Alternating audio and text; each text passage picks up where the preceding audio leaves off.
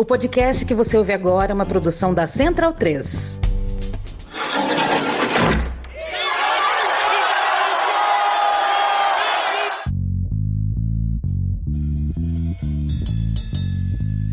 Começa agora a Guilhotina, o podcast do Le Monde Diplomatique Brasil. Eu sou Luiz Brasilino e estou aqui com Bianca Pio. Salve, gente, tudo bem? Bom, no episódio de hoje a gente recebe o economista Daniel Feldman. Oi, Daniel, tudo bem? Tudo bem, pessoal. Prazer. E também está com a gente o historiador Fábio Luiz Barbosa dos Santos. Oi, Fábio, tudo bom? Bom te receber aqui de volta no Guilhotina. Ah, prazerzão estar com vocês novamente. Bom, bem-vindos ao episódio 161 do nosso podcast. O Daniel Feldman é economista pela Universidade de São Paulo e doutor em desenvolvimento econômico pela Universidade Estadual de Campinas, com pós-doutorado no Laboratório de Sociologia, Filosofia e Antropologia Políticas da Universidade Paris-Nanterre. É professor do Departamento de Economia da Universidade Federal de São Paulo. E o Fábio também é professor da Unifesp e do Programa de Pós-Graduação Inter Integração da América Latina da USP. Ele é autor de Origens do Pensamento e da Política Radical na América Latina, além do PT, A Crise da Esquerda Brasileira em Perspectiva Latino-Americana e Uma História da Onda Progressista Sul-Americana, que a gente tem inclusive um episódio do Guilhotina sobre esse livro. Vale a pena conferir, a gente vai colocar o link também na descrição. O Daniel e o Fábio lançaram agora pela editora Elefante o livro O Médico e o Monstro, uma leitura do progressismo latino-americano e seus opostos. E é sobre essa obra que a gente vai conversar agora. Na publicação, os autores discutem as contradições do progressismo na América Latina e procuram elucidar como a política progressista fortaleceu uma lógica econômica incapaz de romper em definitivo com as práticas neoliberais. E diante disso, aprofundou as fraturas sociais que suas técnicas de governo pretenderam mitigar. E como resposta, fomentou-se a ascensão de uma onda conservadora ainda mais comprometida com os interesses dos de cima e ainda mais violenta com a resposta contestadora das ruas.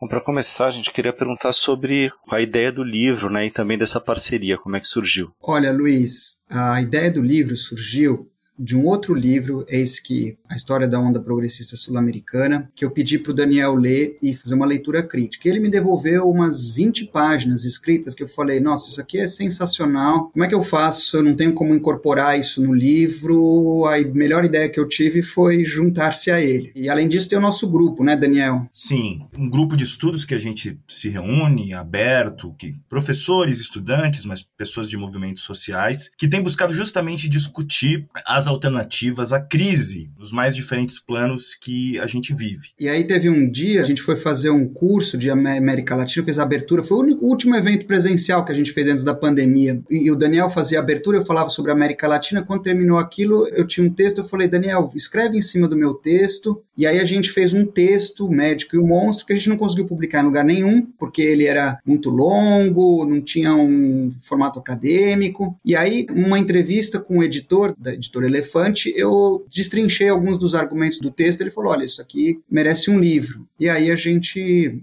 desenvolveu e deu nesse projeto. Bom, entrando aí no tema do livro, que é o progressismo, eu queria pedir para vocês explicarem um pouco o que é, para deixar claro esse conceito que é muitas vezes usado aqui no nosso campo como um eufemismo, assim, para dizer esquerda, né? Para não precisar falar esquerda e tal, não marcar, né? Sei lá, mesmo os governos aí dessa da onda progressista aqui da América Latina, ou então até partidos aqui no Brasil, né? Quando você quer pegar um campo mais amplo, você fala progressista. O que que vocês estão definindo aí como progressismo? E aí, se me permitir começar já com uma pergunta mais longa, também pedir para vocês explicarem as particularidades desse progressismo aqui na América Latina e como é que foi esse progressismo no século XXI. Eu acho que é exatamente isso, ô Luiz. A palavra progresso, ela passa como algo natural no discurso. E daí, inclusive, a metáfora do médico e do monstro, ela vem daí. Porque se a gente pegar o romance do Stevenson, né, quer dizer, você tem um médico que acredita no progresso, na ciência, na razão. Só que ao mesmo tempo, ele cria um monstro que ele acredita controlar. No entanto, o monstro, que não à toa tem um nome hide, quer dizer escondido em inglês, esse monstro ele vai se emancipando, ele vai tomando forma. Então, a gente quer dizer, quer dizer, existe uma dinâmica de funcionamento da sociedade que está produzindo monstruosidades, uma dinâmica de crise estrutural do capitalismo e seus efeitos em regiões periféricas, como a América Latina, e a gente busca questionando, quer dizer, muitas vezes, bom, embarca-se numa retórica progressista, mas qual que é o sentido daquilo que tem sido chamado como progresso? Qual que é o conteúdo objetivo daquilo que se chama progresso? Não se trata de negar que a palavra em si progresso, né? Se a gente está pensando numa sociedade melhor, com horizontes de uma melhor vida para todos, tudo bem. Mas na verdade o que a gente acredita hoje é que o progresso é muito mais uma ideologia. Esse culto ao progresso, ele mascara um processo social que é o contrário daquilo que se diz dele. E mais ainda, a gente acredita que existe uma homologia, uma relação entre esse culto ao progresso que vai da esquerda à direita. Isso não é uma coisa só da esquerda, com a própria lógica do capital, né? A gente vê muito um discurso na esquerda, vamos acumular força, vamos progredir, vamos avançar. Agora, ao mesmo tempo,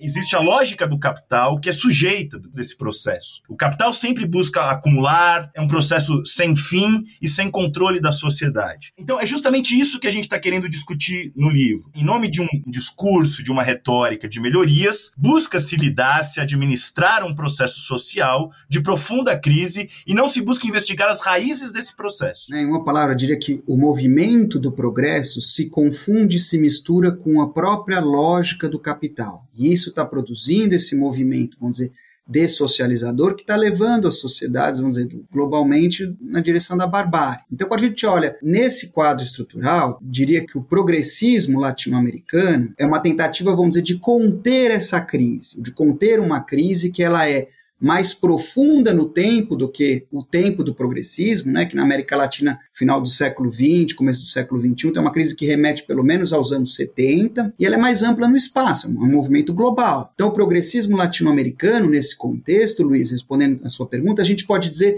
se a gente fosse definir uma palavra, política de contenção. Como é que você faz para conter esse movimento de crítico, que a gente chama da dessocialização autofágica, inerente ao neoliberalismo, etc. Por que a gente está falando que é conter? É conter porque não endereça as raízes estruturais dessa crise. Por outro lado, procura mitigar os seus efeitos. Então, ela é diferente da política, por exemplo, de um Bolsonaro ou de outras expressões da direita contemporânea. Ela é diferente, mas ela não desafia o princípio societário que faz com que este movimento continue. Então, é esse, eu acho que é o X do problema que a gente levanta no livro, para além da superfície da política, das alternâncias entre, digamos assim, médicos e monstros, o princípio societário que está levando a barbárie, que está identificado com o próprio movimento do progresso, não está sendo questionado. E é isso que precisa ser colocado em, em questão. Vou citar aqui uma frase do capítulo 4. Na crise do progressismo convergem de diferentes modos aspectos políticos, econômicos e sociais. E vocês analisam o caso do Equador, em que a crise por lá explodiu na esfera social. E vocês classificam o processo equatoriano em seu conjunto como transformismo progressista. E eu queria que vocês explicassem é, um pouco esse conceito de transformismo progressista e falasse também um pouco das consequências consequências desse processo para o país. A primeira parte do livro, a gente vai fazendo uma espécie de taxonomia do progressismo. A gente faz um sobrevoo de diferentes, vamos dizer, situações do progressismo na América Latina. No fundo, a questão que a gente levanta é por que, que o progressismo não abriu as alamedas da história para uma sociedade melhor? Mesmo nos casos em que o progressismo ainda está no poder, como é o caso da Venezuela ou como é o caso da Bolívia, que, enfim, foi derrubado, mas retornou. Então a gente vai buscar respostas para essa pergunta na própria lógica do progressismo e não em fatores externos como, vamos dizer, a ingerência dos Estados Unidos, uma guerra híbrida e assim por diante. Então, aí no caso específico, a gente vai olhando cada um. No caso específico do Equador, é o correísmo, né, identificado com a figura do Rafael Correa, presidente durante dois mandatos, dez anos, depois elegeu o seu vice, o Lenin Moreno, e depois eles se desentenderam. Né? O Lenin Moreno, para se diferenciar do Correia, foi mais para a direita, se aproximando dos Estados Unidos, das elites mais tradicionais, né? e aí isso deu uma ruptura. Passaram um a denunciar o outro, denúncias de corrupção com o Correia, Correia ameaçado de prisão assim por diante. E nesse processo, o progressismo equatoriano foi ganhando características cada vez mais, vamos dizer, autoritárias e repressivas e que ficaram muito evidentes na eleição do ano passado no Equador. Rapidamente, né? você tinha o candidato do correísmo, que era um jovem economista, comunista, né, o Arauz. Você tinha o candidato, vamos dizer, da direita, conservadora, que já tinha sido candidato três vezes, o Guilherme Lasso. Mas aí você teve uma novidade nesse pleito, que foi a figura do Iaco Pérez, que era um candidato que vem do movimento Pachacuti, quer dizer, identificado, vamos dizer, com, com o protagonismo político dos movimentos indígenas. E era uma candidatura muito identificada, primeiro que com, a defesa da natureza, sobretudo da água, e também os direitos das mulheres, uma agenda de gênero, vamos dizer, emancipatória, que o correísmo, nesse aspecto, sempre foi conservador,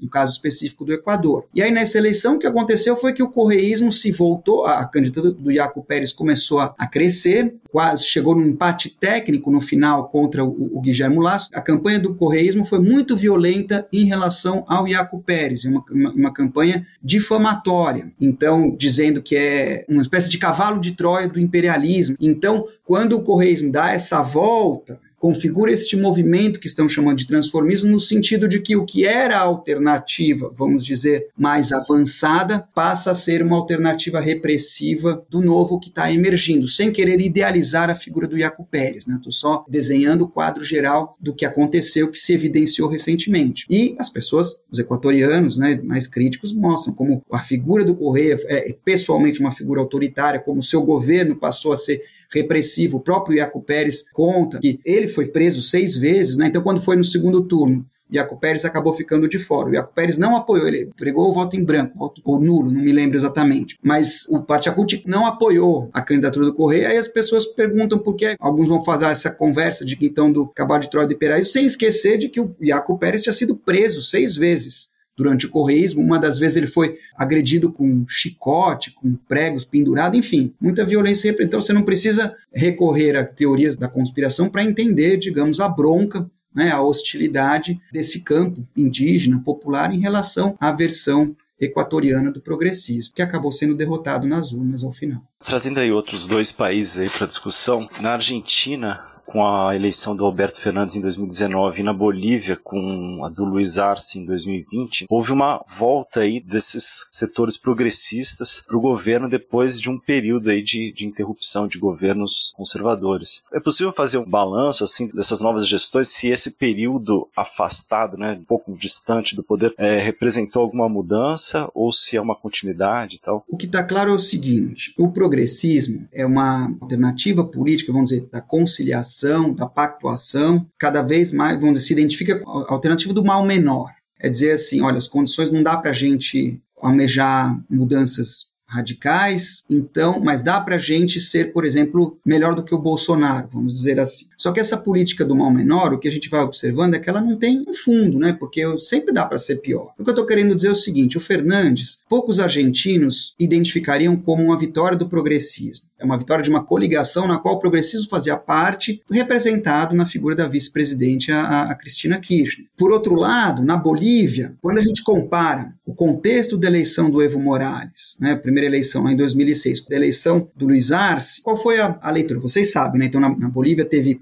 aquela eleição controversa em que o MAS, o partido do Morales, foi acusado de fraude, teve um levante vamos dizer, das ruas, a polícia que se recusou a intervir, a intervenção militar, a queda do Morales, aí teve um mandato extremamente impopular da Giannini Agnès, né, que para fazer uma figura de imagem, imaginem um Temer aqui no Brasil. Né? Então ela foi repressivo, foi autoritário, procurou postergar as eleições quando era para ser só um mandato tampão, cheio de escândalo de corrupção, péssima gestão da economia, da pandemia, enfim, um mandato odiado.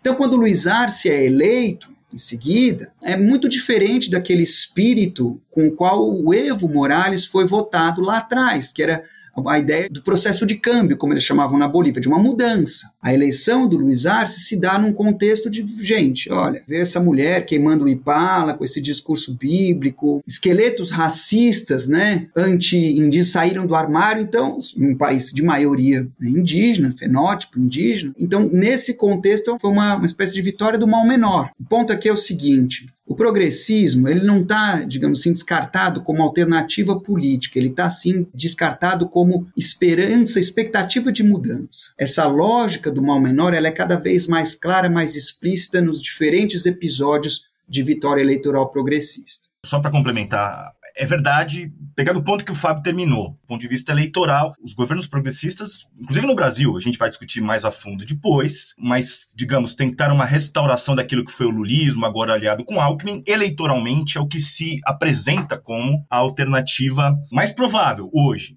Né? A situação é muito cambiante. Agora, o ponto é o seguinte, que a gente sempre chama atenção nos debates, quer dizer, você tem um processo de você ter uma extrema-direita não só no mundo, mas também na América Latina, que não existia há alguns anos. Uma extrema-direita com apoio popular, inclusive. E também na América Latina. Vamos pegar um fenômeno Cast no Chile. Bom, tudo bem, ganhou o Boric. No Brasil não precisamos nem falar, mas na Argentina mesmo você tem uma extrema-direita organizada, etc e tal. Eu acho que isso é, é muito útil para a gente ilustrar a tese talvez central do nosso livro. Porque a gente trabalha com o par contenção, né, tentar conter a crise social, mitigar, remediar, etc e tal. Mas, ao mesmo tempo, existe uma extrema-direita que busca justamente governar através da crise econômica, social, política, governar através do ressentimento que a inviabilidade da ideia do progresso nos trouxe. E na América Latina eu diria que eh, isso tem a ver com um impasse, quer dizer, a ideia de projetos nacionais de desenvolvimento, que foi a nossa esteira econômica no pós-guerra, entrou em colapso. As promessas da modernização, elas ficaram para trás na América Latina. E do ponto de vista econômico, isso tem efeitos muito claros. A aceleração do extrativismo, independentemente do governo e da sua ideologia, de formas de acumulação por despossessão, concessões, privatização, crédito como forma de tentar mitigar a falta de salário, a falta de renda. Então, existe uma crise tripla que a gente identifica, né, global, no livro, que é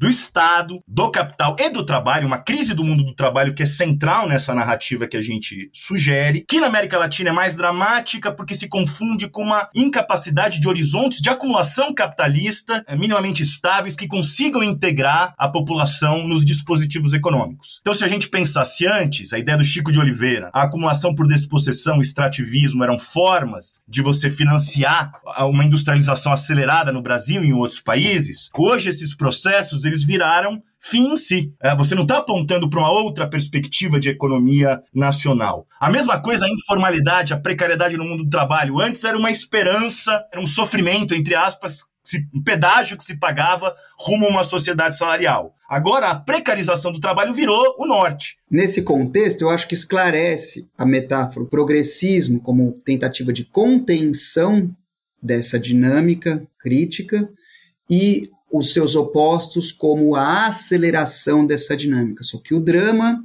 que a gente discute é que a contenção não impede e, na verdade, também fomenta a aceleração, assim como a aceleração exige contenção. O problema que se coloca, na verdade, qual foi inclusive o mérito, o êxito dos governos progressistas? Numa situação externa favorável, foi possível fazer determinadas políticas sociais de crédito que conseguiram mitigar a pobreza e colocar dentro do jogo da concorrência, do mercado.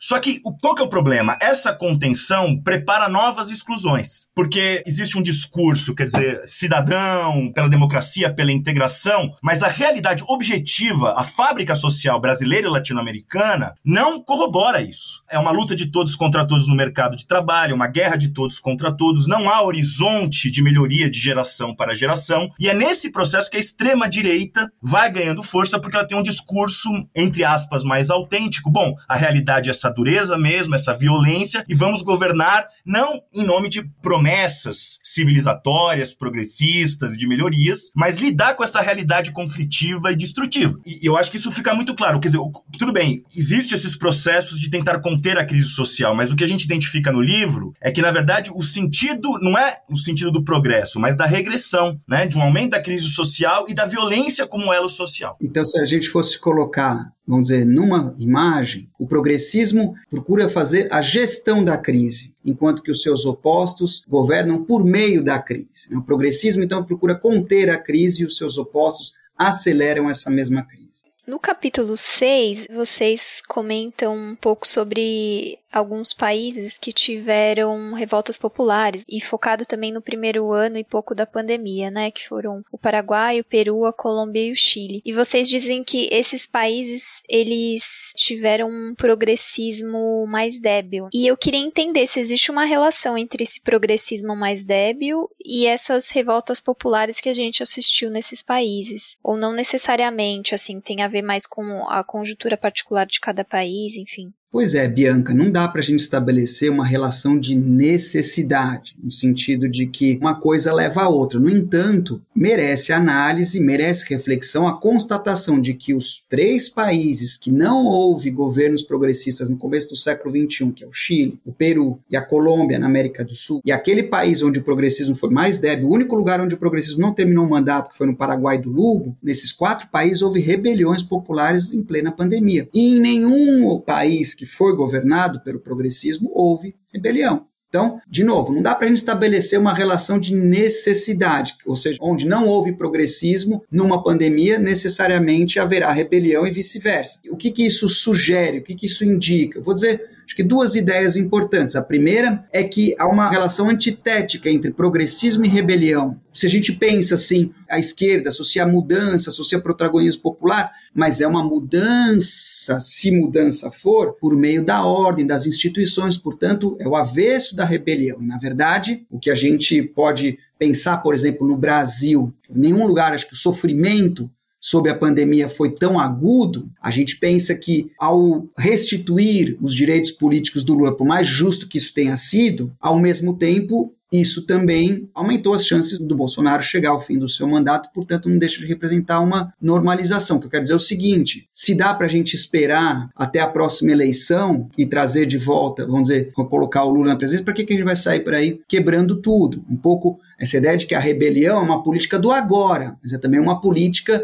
vamos dizer, que expressa uma urgência, um não pode esperar, enquanto que o progressismo, desse ponto de vista, se converteu numa política da espera. Então, nesse sentido, você tem essa relação antitética entre progressismo e rebelião. E a segunda constatação é que as rebeliões não falam a linguagem política do progressismo. Talvez o caso mais claro tenha sido do Peru, em que ah, houve uma rebelião que derrubou um presidente e poucos meses depois houve eleição. Favorita, digamos assim, seria a candidata do campo progressista Verônica Mendonça, e no entanto, nós observamos, nós vimos que quem se elegeu foi o Pedro Castillo, que é uma outra, do ponto de vista da forma política, que eu estou falando de forma política assim, um desconhecido que se identifica como outsider, com o qual os de baixo se identificam, tem um discurso moralmente conservador, do ponto de vista dessa forma política, eu diria que ele é mais próximo de um fenômeno como o bolsonarismo do que o progressismo. Fique claro, do ponto de da forma, não do conteúdo. Acho que são essas reflexões que eu faria a partir disso. E aí, falando um pouco sobre essa relação à rebelião e à ordem, queria perguntar para vocês como é que vocês estão analisando o processo chileno agora. Eu acho que é um pouco o que a gente está vivendo agora, mas que ao mesmo tempo desperta aí, não sei, muita expectativa por conta da,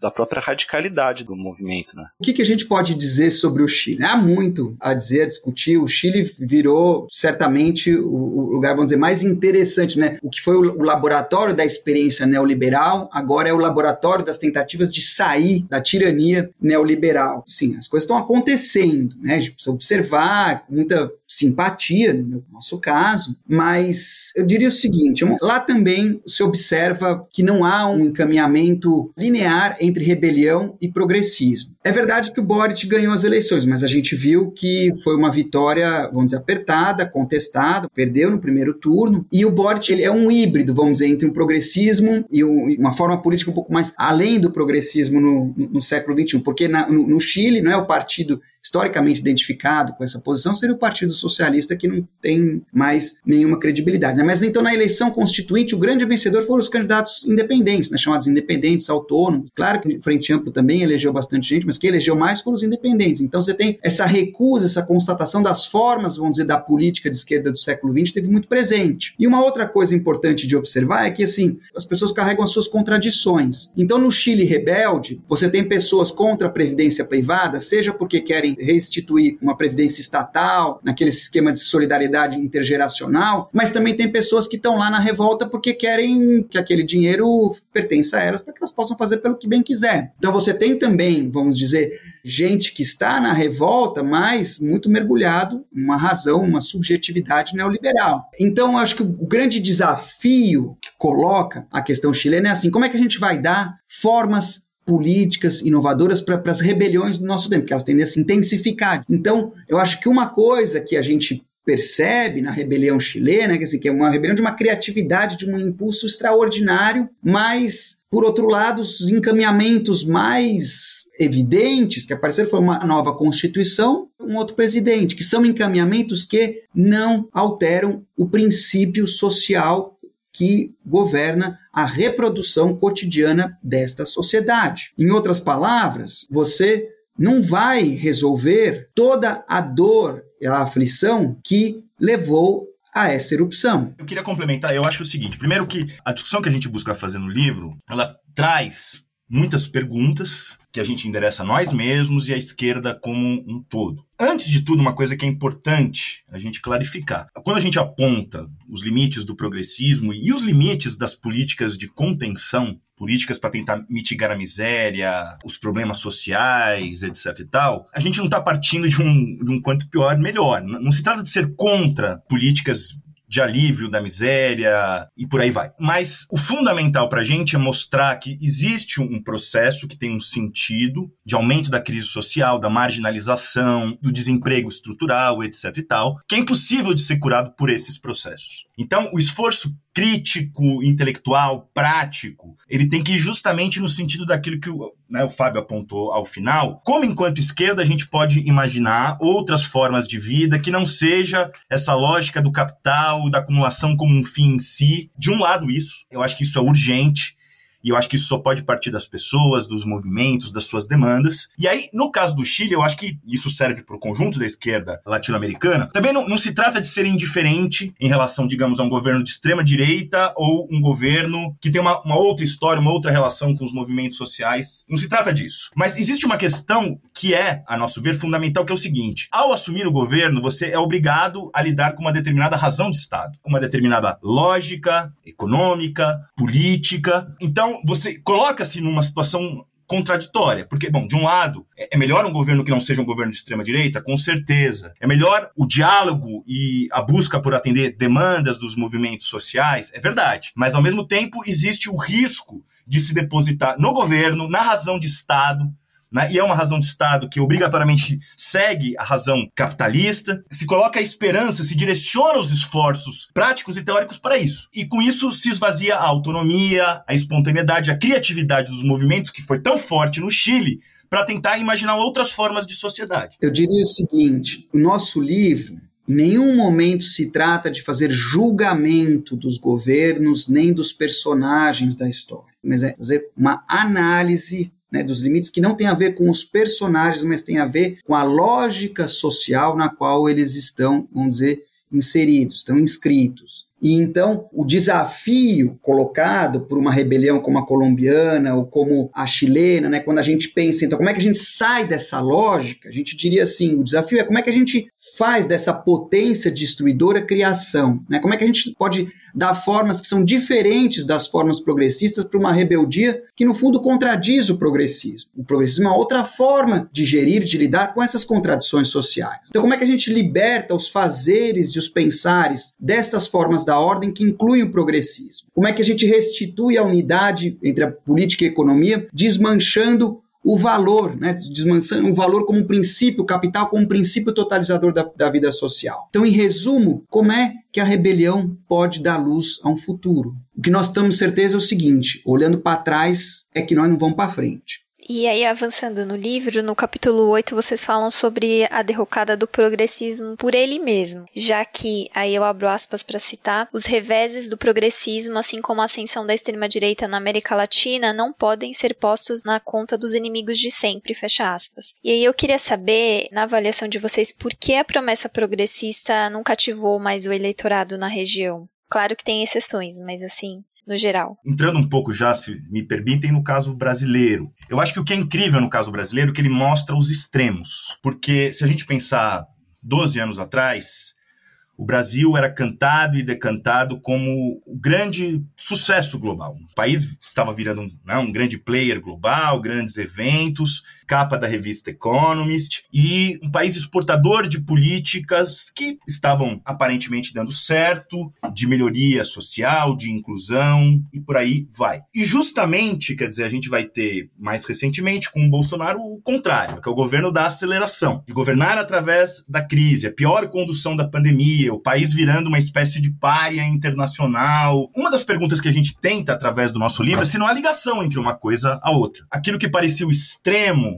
de um sucesso de uma determinada política, Brasil, país de todos, que era o lema do período lulista, vai dar lugar para o bolsonarismo. E muitas das mesmas pessoas que apoiaram uma coisa passaram a apoiar outra. E aí isso vai levar a gente a olhar para o movimento do lulismo para o bolsonarismo não como uma espécie de cavalo de pau da história, né, como uma disputa de projeto, mas como uma espécie de metástase. Como é que aquelas tendências corrosivas dos governos petistas procuraram conter na sociedade brasileira, como é que elas saíram, vamos dizer, do controle e passaram a corroer o conjunto do tecido social. Né? Então, quando a gente olha esse, movimento que o Daniel estava falando, como é que a gente passa do lulismo ao bolsonarismo, então a gente vai tentar, ao invés de ver uma ruptura, a gente vai procurar ver por outro ângulo, e a gente vai olhar pelo ângulo das contradições. E essas contradições são sintetizadas em três oxímoros. O que é um oxímoro? Um oxímoro é uma contradição em termos. A primeiro é a ideia da contenção aceleracionista, que a gente já comentou um pouco, que é, que é o quê? Que é, que é a tentativa de conter a crise termina acelerando. E a gente vai analisar isso com detalhe, no caso brasileiro, mostrando, vamos dizer, explorando diferentes facetas dessa contenção que acelera. O segundo oxímoro é a ideia de, uma, de um progressismo regressivo. Por que, que é regressivo? O Daniel já comentou, porque sob a, na expectativa do crescimento econômico, a estrutura produtiva desses países fica cada vez mais dependente da exportação primária, chamado extrativismo e as formas de acumulação por dispossessão. O terceiro oxímoro é a ideia de um neoliberalismo inclusivo, que o Daniel também já mencionou, essa ideia de que, em lugar de apostar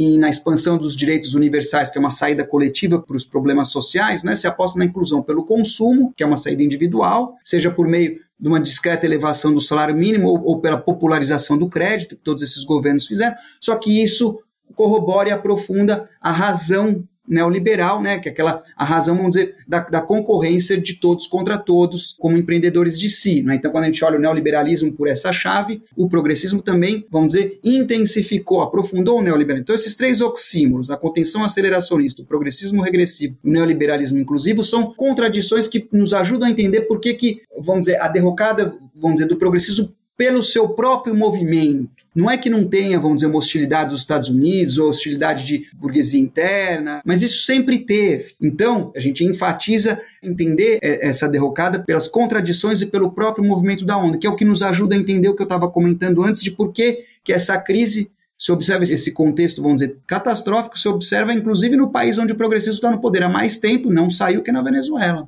E para ilustrar, eu acho que existe um, né, um movimento que a gente busca executar no livro. Você tem uma lógica de contenção que no fundo não consegue conter. Ela acaba gerando num segundo momento uma aceleração. Aceleração no sentido de soltar as pulsões mais destrutivas do capital, mais dessocializantes, etc. E tal, a violência e tudo mais. Olhando pelo caso brasileiro, é curioso porque agora existe um saudosismo da nova república. Óbvio, a gente vive numa situação de barbárie, pandemia, extrema-direita. E é sintomático, inclusive, que figuras da nova república agora, assim, tem o Lula Alckmin, Fernando Henrique, Sarney, todo mundo aparece com um discurso saudosista, uma espécie de éramos felizes e não sabíamos. Óbvio que a situação degringolou, óbvio que a situação piorou, mas o que a gente acha que é errado, achar que o que a gente vivia era uma normalidade, uma estabilidade, que isso era o que vinha à superfície, né? Porque isso leva a gente a acreditar que o bolsonarismo é uma espécie de raio em céu azul, que vai acabar agora em 2022 com uma vitória na eleição. Não vai acabar. É um processo social muito mais fundo, não só mais fundo, que já criou raízes, se tornou algo organizado na sociedade brasileira. Se a gente pensar, quer dizer, o problema todo que a gente vive desde os anos 90, a gente busca descrever isso no livro, uma situação de colapso da nossa modernização, das nossas promessas de progresso, cidadania,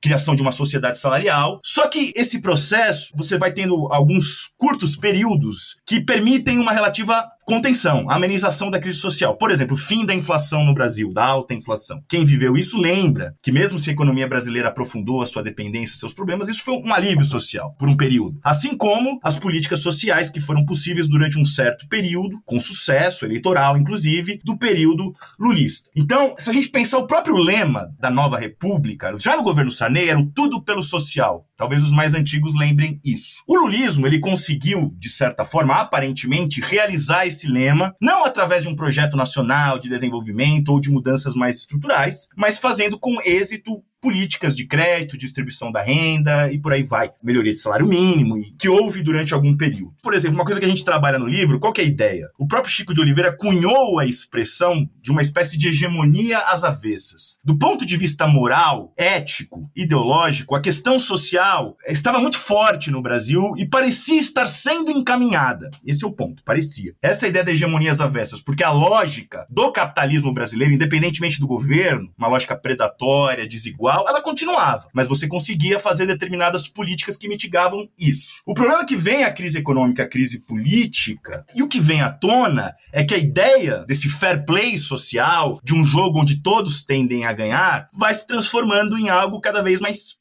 cínico, fictício, irreal em relação ao que é a vida das pessoas. A vida das pessoas não comporta essa ideia de uma cidadania para todos. E se não há lugar para todos, então que se deixe fazer a guerra, que se deixe a disputa vir à tona sem ambiguidade, sem tergiversar sobre isso. Eu acho que a extrema-direita sabe captar esse espírito. O problema da contenção, quando a gente fala em contenção, do que, que se trata? Não se trata de uma contenção que vai, digamos, criar instituições, como talvez foi possível em outras épocas, que vão integrar instituições instituições coletivas no mundo do trabalho, políticas, acordos políticos que vão buscar uma sociabilidade menos bárbara, um estado de bem-estar social, por exemplo, na Europa. Não se trata disso. O problema é que a, a lógica da contenção possível no capitalismo brasileiro e latino-americano é justamente corroborar um processo de atomização, de individualização, de concorrência. É incluir no neoliberalismo. O neoliberalismo não como uma ideologia, digamos, ou uma política econômica, mas como uma forma de vida baseada na mercadoria, na concorrência, nos estímulos financeiros, etc. e tal, Agora, essa lógica não pode ser inclusiva, não pode construir um Brasil país de todos. Esse é o problema. Porque você vai incluir no neoliberalismo, que é uma máquina de exclusão. Exatamente.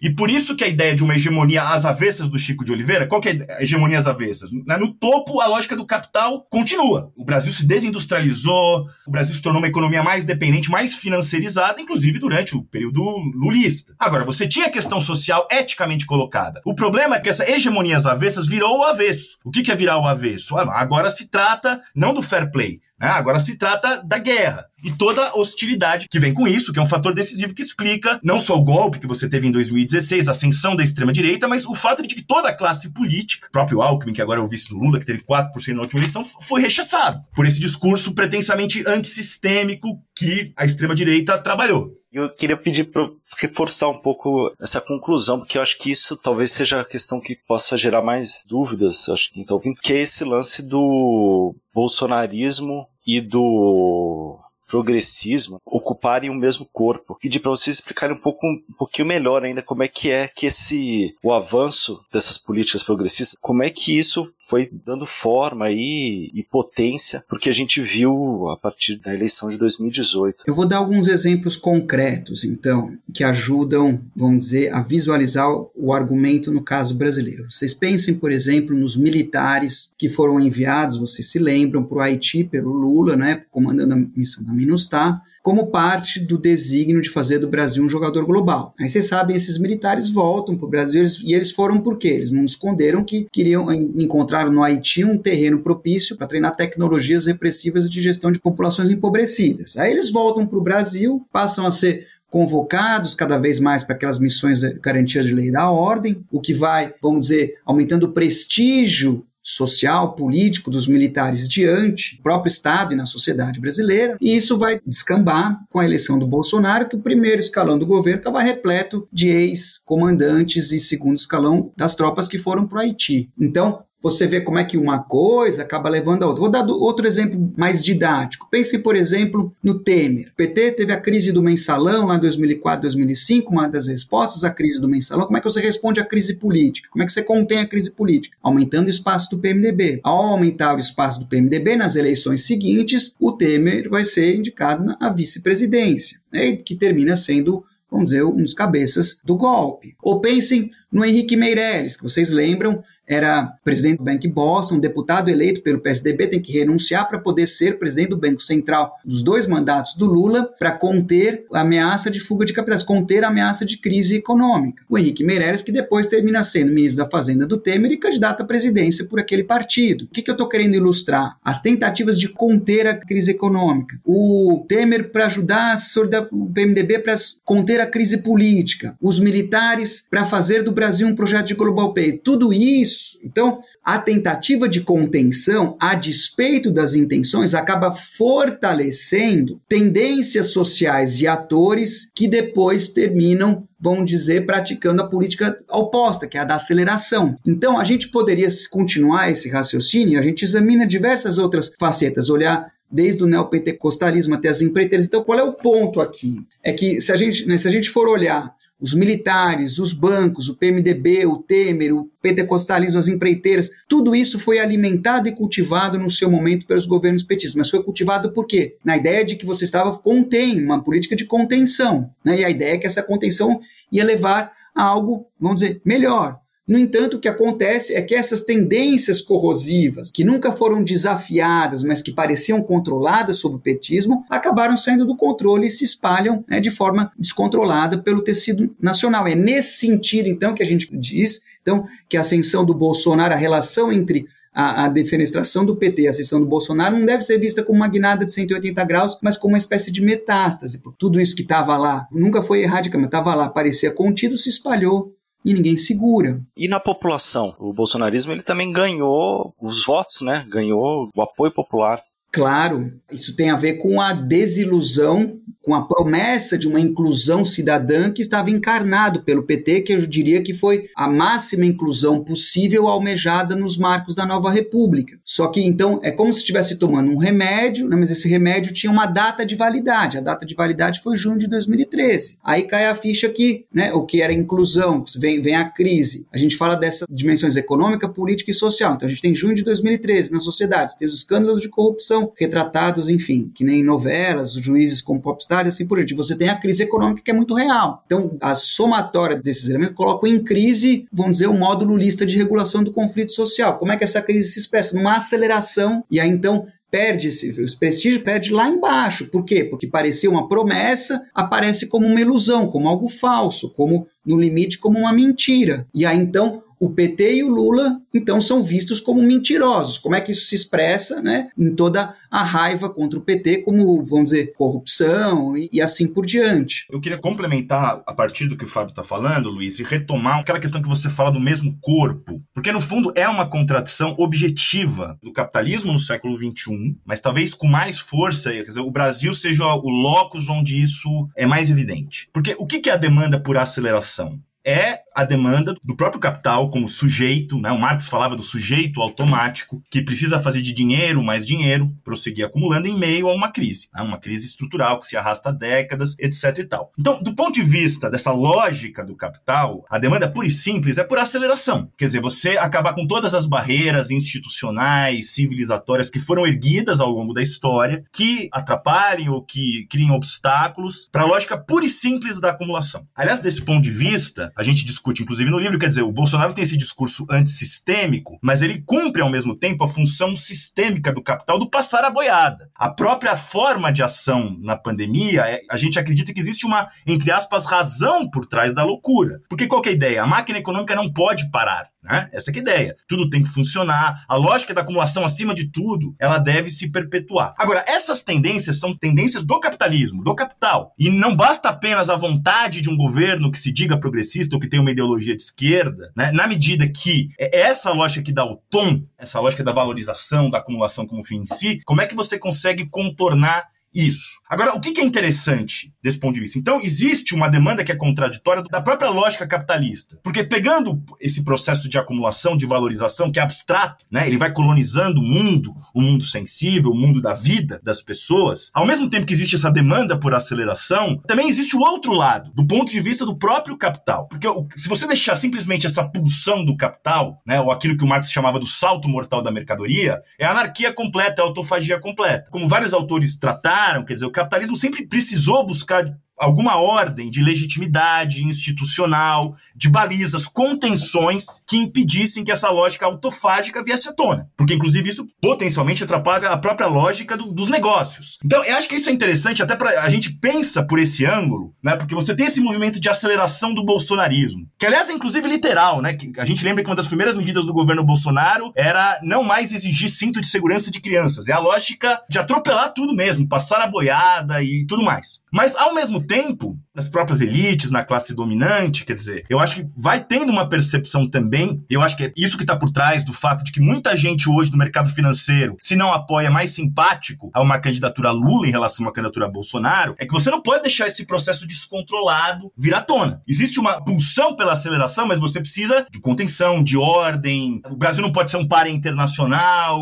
e por aí vai. Então, essa contradição que é uma contradição do capitalismo e da forma que a sociedade absorve esse processo. Então, o que se desenha, né, uma alternância contenção, aceleração, mas a aceleração também exige contenção, mas só que isso não é um movimento pendular. Por quê? Porque essa lógica da dessocialização autofágica, que é a lógica neoliberal que vai desfazendo o tecido social e colocando as pessoas uma contra as outras, essa lógica de guerra civil que permeia o tecido social, ela vai se aprofundando. Portanto, o ponto é, se o Lula ou outra alternativa de contenção vence em 2022, o país que ele vai encontrar é muito diferente daquele que ele encontra em 2003. Portanto, não é um movimento pendular, mas é uma espiral corrosiva, uma espiral de degradação. Nós estamos falando de duas formas políticas diferentes, não estamos falando que são iguais, são muito diferentes, mas de lidar com o mesmo princípio social. E é esse princípio social que está nos levando à barbárie. É evidente que a contenção é muito diferente da aceleração. Teria sido muito diferente um Haddad presidente na pandemia do que o Bolsonaro. Vidas estavam em jogo. Então, em nenhum momento estamos falando que é a mesma coisa, mas estamos dizendo que, do ponto de vista do movimento, da lógica da reprodução social, do movimento da sociedade, um representa a alternativa de tentar conter e o outro de acelerar. Mas este movimento, e daí o ponto final da analogia com o médico e o monstro. Os médicos, né, porque o, o Dr. Jack, o médico, no conto do Stevenson, qual era a expectativa dele? Que ele conseguiria isolar o lado mal fazendo experimentos químicos, aquela lógica do progresso, da ciência do final do século XIX, a crença na razão. Só que cada vez mais o monstro vai exigindo doses maiores do, do, do remédio para voltar à forma do médico até a hora que o, que o monstro se emancipa. Então, esse é o receio que está colocado. Nós não estamos dizendo que isso vai acontecer, mas que este movimento está nos levando a essa direção. Então, a contenção em 2023 é muito diferente da contenção em 2003. Os remédios que podem ser administrados e o efeito que eles terão é diferente. E isso não tem a ver, não é uma questão, vamos dizer, moral, que tem a ver com a pessoa, o personagem do Lula ou do partido, mas é uma questão que está tá vinculado à dinâmica social e é esse que é o foco do nosso livro. Aí a gente olha o Brasil e outros países. Acho que é muito importante que o Fábio está trazendo, porque mesmo como a gente busca qualificar, quer dizer, o lulismo como uma forma que inclusive foi exitosa por um período de contenção social. Mas um governo marcado, digamos, por esse signo da contenção, não é imune também a processos de aceleração. Se a gente pensar, por exemplo, né, o aumento do encarceramento no, dos jovens da periferia no período lulista, né, aliás, é isso que se coloca para essa juventude, né? Quer dizer, é, é, para a população periférica de maneira geral, quer dizer, ou políticas de contenção ou também políticas repressivas. Agora, e do outro lado também, você pega um Bolsonaro, que é a aceleração, é o passar a boiada, desregulamentação, garimpo, espoliação ambiental e fundiária, etc e tal, mas ele também lança a mão de políticas de contenção, de transferência de renda. Um auxílio emergencial na pandemia, né, que pagou quatro vezes mais dinheiro para quatro vezes mais pessoas, inspirado na política social que mais orgulhou, que caracterizou o, o, regime petista, né? E a gente usa, né, Fábio, uma frase no nosso livro que é um pouco o seguinte, quer dizer, é impossível controlar os monstros, mas é impossível não tentar controlá-los, né? Os monstros, esse processo destrutivo, de violência. E eu acho que um pouco disso a gente pode ilustrar né? O próprio processo eleitoral que a gente está vivendo, porque as duas lógicas elas aparecem no processo eleitoral da contenção e da aceleração. Se a gente pegar de um lado, todo mundo fala em política social. Se você pegar, por exemplo, o Moro, que agora não vai ser mais candidato, falava de uma força-tarefa, a mesma retórica da Lava Jato contra a pobreza. Lula Alckmin é justamente a tentativa de restaurar o êxito, com a benção do mercado, via Alckmin, das políticas sociais lulistas. E o Bolsonaro tem Auxílio Brasil, e, aliás, a proposta do Paulo Guedes, vamos privatizar tudo, vamos tirar dinheiro do serviço público para colocar no Auxílio Brasil. Esse é o grande sonho neoliberal no Brasil, desmantelar os serviços públicos e fazer políticas de renda. Aliás, políticas de renda que hoje no mundo, né, você pega hoje no mundo, antes da pandemia, 3 bilhões de de pessoas só sobreviviam através de políticas de transferência de renda. Isso é o fim da sociedade do trabalho. O fim da ideia de progresso. Não que não sejam necessárias essas políticas, mas mostra qual que é o horizonte que está colocado de futuro para as pessoas. Agora, do outro lado, eu chamaria atenção também, é que a dimensão da violência e da politização da violência, ela também aparece de formas diferentes nas principais candidaturas. Bom, Bolsonaro nem precisamos falar o que vem a ser um segundo mandato do Bolsonaro, né? Ele consolidado no poder. Se a gente pegar o Moro, que era até agora a terceira via, o mesmo um Dória. Olha, a gente na pandemia, talvez, uma parte da esquerda, a gente aprendeu a normalizar isso daí. Mas a ideia deles é da politização da violência. O Moro é, é o excludente de ilicitude, o Dória, a forma de lidar com a violência através de uma política repressiva que mata. E, no caso de uma aliança Lula-Alckmin, quer dizer, a grande crítica dos movimentos sociais aqui em São Paulo, por exemplo, sempre foi foi a PM do Alckmin, Pinheirinho, massacres, movimento Mães de Maio, etc e tal. Agora, esse cara vai ser o grande aliado. Então, essa lógica dos monstros da violência faz parte do tecido social, assim como as tentativas de contê-la. Né? Para não falar também que o Partido dos Trabalhadores, quando é governo, no caso da Bahia também, a polícia não é menos repressiva do que em outros lugares. É o problema da reprodução dessa sociedade que a gente busca chamar à tona, que está criando médicos e monstros, mas como o Fábio colocou, e eu só queria concluir com isso, talvez uma das grandes ilusões até alguns meses atrás vocês devem lembrar disso, é que, bom, olha, o Biden está fazendo uma política keynesiana, de gastos, etc e tal. Quem sabe a gente não pode tomar isso como estímulo para o Brasil para recuperar uma política desenvolvimentista ou políticas sociais muito substantivas. Só que olha a situação que a gente está vivendo no mundo agora, do ponto de vista econômico. O Brasil, um país de moeda frágil, é obrigado a subir a taxa de juros. Ademais da guerra global que a gente está vivendo, não se coloca, a meu ver, nenhuma perspectiva de uma volta de um crescimento econômico sustentado que não seja o que já está acontecendo acontecendo. Um pequeno boom das commodities, entra um pouco de capital externo, o real fica mais forte, aumenta o crédito. Mas esse filme a gente já viu. Ele não sustenta, do ponto de vista das necessidades das pessoas. Né? Essa economia não, não garante futuro. Né? Empregabilidade, boas condições de vida para essa juventude e para a população de maneira geral. Então, quer dizer, aquela situação 2003 muito específica, pré-crise de 2008, que permitiu o Brasil fazer um conjunto de políticas sociais, muito dificilmente ela volta, eu acredito. Você está vivendo uma crise global do capitalismo agora agora com uma crise geopolítica que aprofunda a crise global. A lógica das sanções, dessa polarização do mundo, se mostra já como algo muito complicado para uma retomada né, do crescimento econômico. Como é que fica o emprego? Como é que ficam as perspectivas de integração das pessoas nessa lógica? O Lula gostava de dizer que se o Judas fosse um parlamentar e tivesse voto, ele ia ter que negociar com o Judas. Pois no ano que vem eles se elegendo, é bom se preparar, porque os Judas serão muitos e estarão armados. Diferente os Judas de 2003 dos Judas de 2023.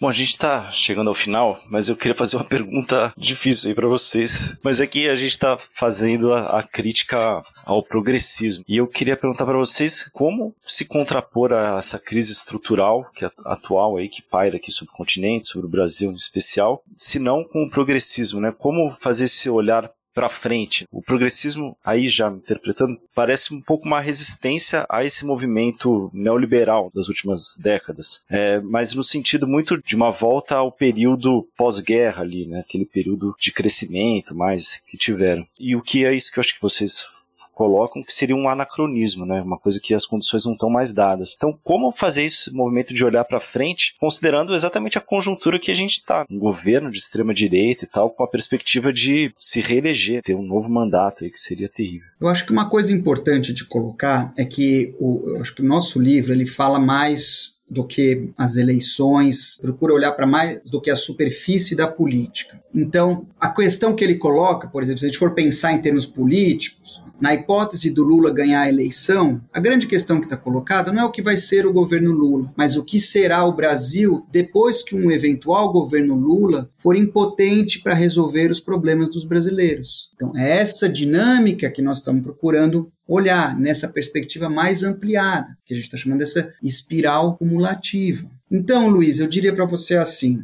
o que está claro é que nós não vamos sair dessa por eleições, o que não significa que seja indiferente quem vai ganhar. Então, o que me parece importante desse ponto de vista é entender no que está votando. O que nós estamos falando é o seguinte: a sociedade tem câncer e o progressismo oferece aspirinas. A aspirina pode ser melhor. Claro que vai aliviar alguns dos sintomas, mas não vai resolver nenhum dos problemas. Então, como é que a gente resolve os problemas? Precisamos sair dessa forma social. Tem vontade de sair dessa forma social? Acredito que todas essas rebeliões elas expressam essa vontade. Agora, como é que a gente dá forma a esse futuro, a essa rebeldia? Acho que esse é o desafio civilizatório que está colocado aí no, no século XXI. E, e a gente está tentando pensar nisso. De todo modo, é fundamental você ter um diagnóstico apropriado para não cair em ilusões e, vamos dizer, se for votar no progressismo, entender no que, que está votando, qual é o alcance e quais são os, os limites disso. E trabalhar com as energias, melhores energias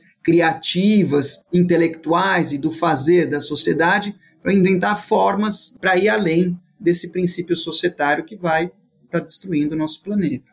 Fazendo um gancho, inclusive, com a discussão anterior, eu acho que uma coisa crucial que o nosso livro sugere é que a força da extrema-direita no Brasil e do mundo é, e a extrema-direita, ela está em movimento, ela tem mobilização, ela consegue despertar o lado simbólico, psíquico de uma série de pessoas, coisa que não existia em outros tempos no mundo. De onde vem essa força da extrema-direita? Óbvio, é, Dizer que é uma crise é muito abstrato. É também, porque é uma crise de perspectiva, etc e tal. Mas a gente avança um outro argumento também. É que essa extrema-direita ela tem a aparência de estar a favor da história, da marcha da história. Se a marcha da história é isso, né, de uma sociedade cada vez mais conflitiva, de uma sociedade cada vez mais pautada na violência, na disputa de todos contra todos, individualista, etc e tal, a extrema-direita aparece como algo que responde aos anseios, ao ódio, aos ressentimentos que o metabolismo social produz. Então, existe, digamos, entre aspas, uma verdade dessa extrema-direita. No Brasil, por exemplo, é a afirmação não da nação, mas do fato de que nós não somos uma nação. O nacionalismo, entre aspas, bolsonarista, ele trabalha com isso. Quer dizer, o Brasil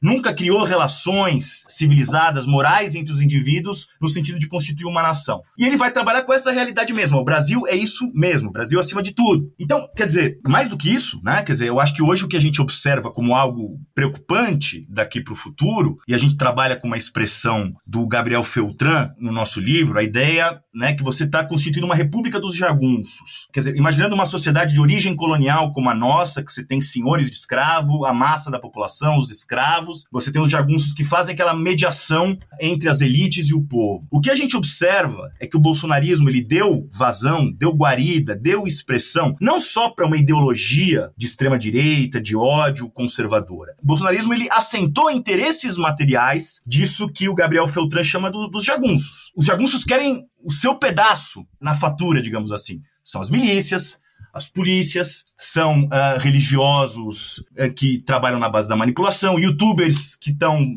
trabalhando na base da pura falsificação. Esses interesses estão consolidados, estão organicamente constituídos daqui para frente. A questão que se coloca, a nosso ver, é como é que encarar esse desafio daqui para frente. Acreditar que o progresso, essa, que no fundo, essa lógica acumulativa, que a gente não controla no fundo, né, que existe, quer dizer, é um processo fetichista, a gente é controlado pela lógica do valor, da mercadoria. Acreditar que a gente pode regular isso de uma maneira consistente a favor do social, a gente acha que esse é um caminho fracassado. Então, quer dizer, esse fim de linha que a extrema-direita sabe manipular tem forças sociais objetivas por trás. Essa desagregação que é criada pelo próprio mecanismo social, eles trabalham, aceitam e levam ela até o fim. Então, a nossa posição não é ser indiferente a qualquer governo, melhor um governo que não seja de extrema direita, mas limitar a tarefa de, da esquerda a isso, a meu ver, eu acho que é preparar a, a continuidade e o reforço dessas tendências desagregadoras. Porque é verdade que é, ideias como a gente busca esposar no livro, eles não têm uma audiência tão grande. Mas será que isso também não tem a ver com o fato de que grande parte dos intelectuais da esquerda estão muito concentrados na lógica de qual é o menos pior governo e não estão mais discutindo como podemos mudar a forma de reprodução social? Quer dizer, a gente tem a capacidade de produzir riquezas, de garantir uma vida digna para um conjunto de pessoas, mas não questiona a forma mercadoria, a forma valor, a forma capital, que vai levando a cada vez mais exclusão, uma lógica cada vez mais destrutiva no mundo do trabalho. Então, o resultado disso, a gente tem um horizonte decrescente de expectativas e trabalha-se com uma dinâmica de restauracionismo. Uma parte da esquerda ainda acredita em ressuscitar um projeto nacional de desenvolvimento, por exemplo, que, a nosso ver, está totalmente anacrônico pela história, não é pela vontade de X ou Y. Ou busca-se restaurar o sucesso do pacto lulista agora com Alckmin, Bom, melhor isso que o bolsonarismo. Mas achar que com isso a gente vai buscar focar os grandes problemas que estão colocados, por exemplo, a questão do mundo do trabalho. Né? Existe todo um discurso restauracionista. Nós vamos, nessa lógica, nesse tipo de capitalismo brasileiro, reconfigurar todos os direitos trabalhistas, CLT. Existe um discurso como esse na esquerda. Quando, na verdade, não se questiona, por exemplo, o que virou o trabalho. A lógica de guerra civil na nossa sociedade, a nosso ver, tem muito a ver com o que virou o mundo do trabalho. Posso dar uma arredondada, Daniel? Manda bala. Ó, oh, eu acho, Luiz, a gente, você está descrevendo, né? O progressismo está numa lógica da resistência, que é a lógica como é que a gente defende o que resta e resta cada vez menos. E a forma de defender é frentes cada vez mais amplas para defender cada vez menos direitos. Eu intuo que a gente precisa passar da lógica da resistência para a lógica da transformação, que implica em encontrar as tendências, vamos dizer, os, os, potenciais emancipatórios nessa sociedade, né, que nos permitem, por exemplo, se livrar do trabalho que o Daniel estava falando. Né, uma sociedade que tem um potencial produtivo extraordinário, que todas que as pessoas poderiam, portanto, trabalhar muito menos, muito pouco, ou não o trabalho deixar de ser essa relação coerciva, só que como nós estamos todos no capital como um princípio totalizante, o que acontece é que tem cada vez menos trabalho para as pessoas. E as que têm trabalho, as que não têm, lutam todas contra todas. Então, passar da lógica da resistência para da transformação, eu terminaria dizendo o seguinte: a direita radicalizou, a direita está extrema. Então, será que o, o problema não está, vamos dizer, em ter ideias radicais, mas ter ideias radicais que façam sentido para vamos dizer, para o conjunto do povo. Eu acho que, de novo, aí tem uma tristeza pelas formas radicais da direita, mas tem também talvez um potencial,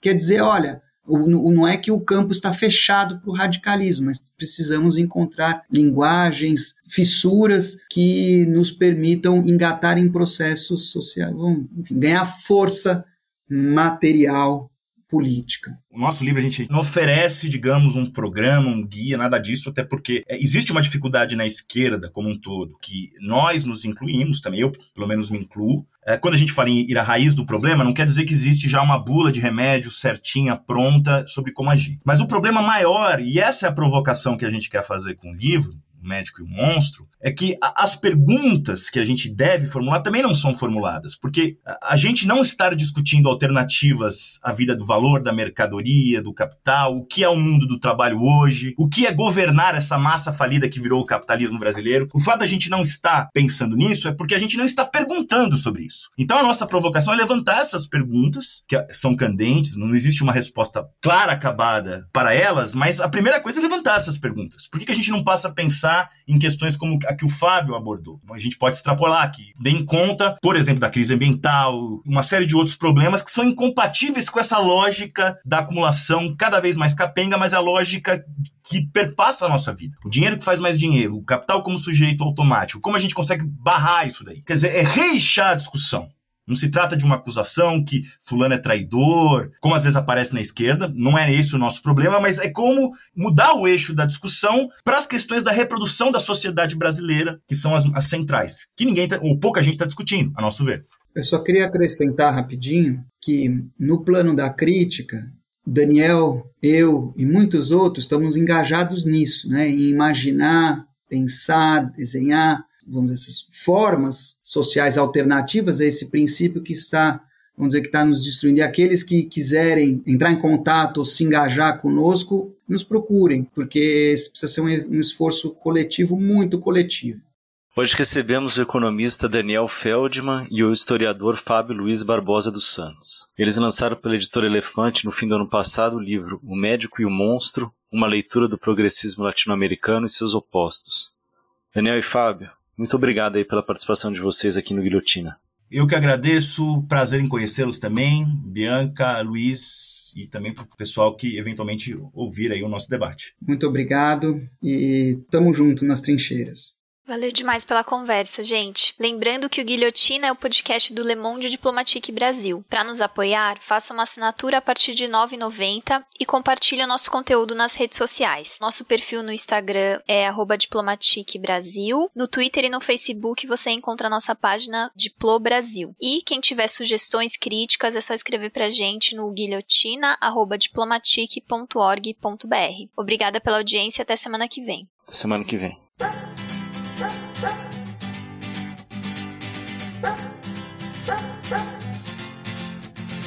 Es otra noche más de caminar. Es otro fin de mes sin novedad.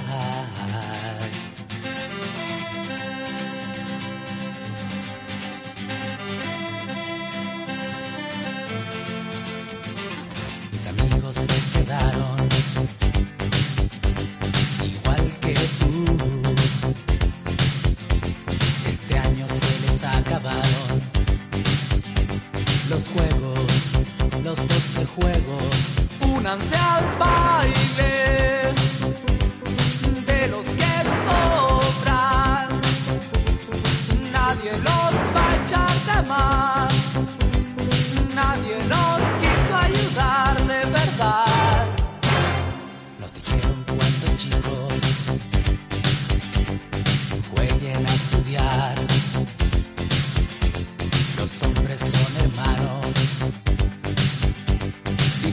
Deben trabajar. Oías los consejos, los ojos en el profesor. Había tanto sol sobre las cabezas y no fue tan verdad porque esos juegos al final terminaron para otros colores y futuros y dejaron a mis amigos para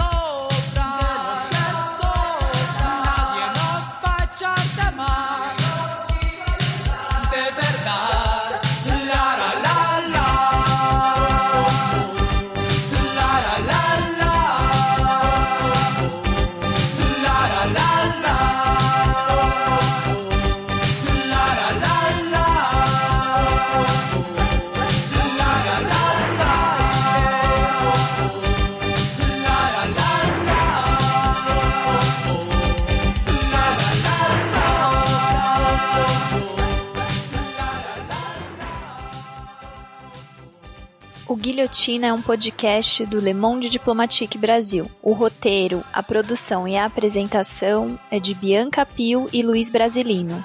Edição de Domênica Mendes. Apoio técnico Central 3.